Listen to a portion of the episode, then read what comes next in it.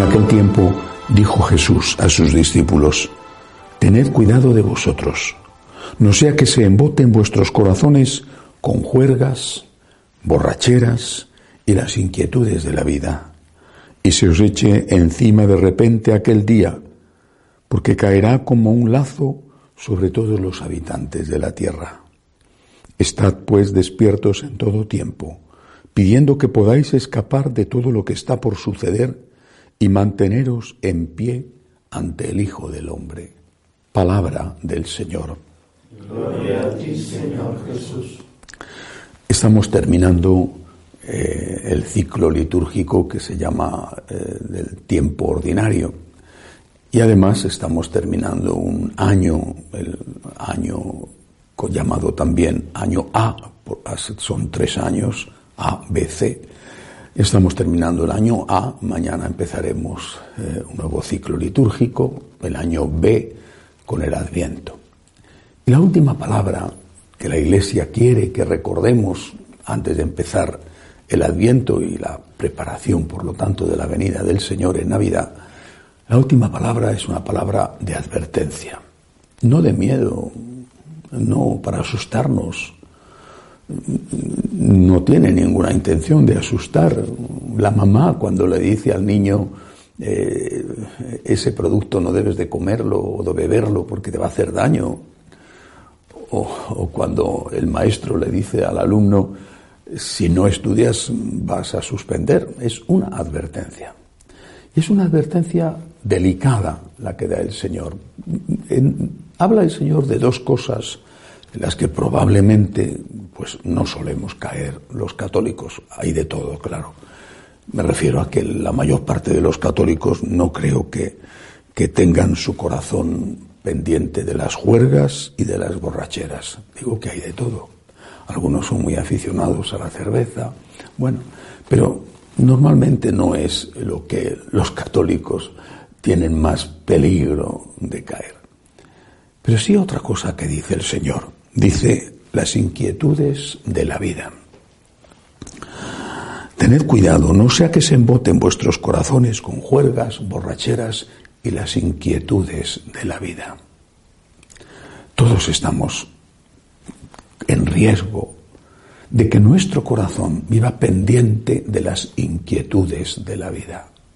Eso no significa que no tengamos que estar inquietos me imagino las personas que están enfermas o que tienen un familiar enfermo, los que no tienen trabajo, que es terrible lo que está pasando, los que viven en un país donde la subsistencia es ya una proeza, una heroicidad, los que viven amenazados por su fe, como pasa en tantos sitios en África,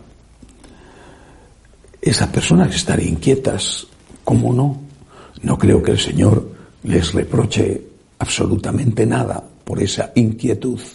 ¿Tienes miedo? ¿Estás preocupado? Pero lo que dice Jesús no es que no estés inquieto, sino que no se te embote el corazón. Que eso no se convierta en lo único de tu vida. Que no se convierta en lo más importante de tu vida que ni las borracheras, ni las juergas, ni las inquietudes de la vida te acaparen completamente la atención y te impidan hacer o pensar nada más. Por ejemplo, tú estás preocupado. Bueno, pero estar preocupado significa estar ocupado. Al estar ocupado con esa preocupación, deja de estar pendiente de otras cosas. Estás pendiente de ti mismo. Y deja de estar pendiente de los que viven a tu lado.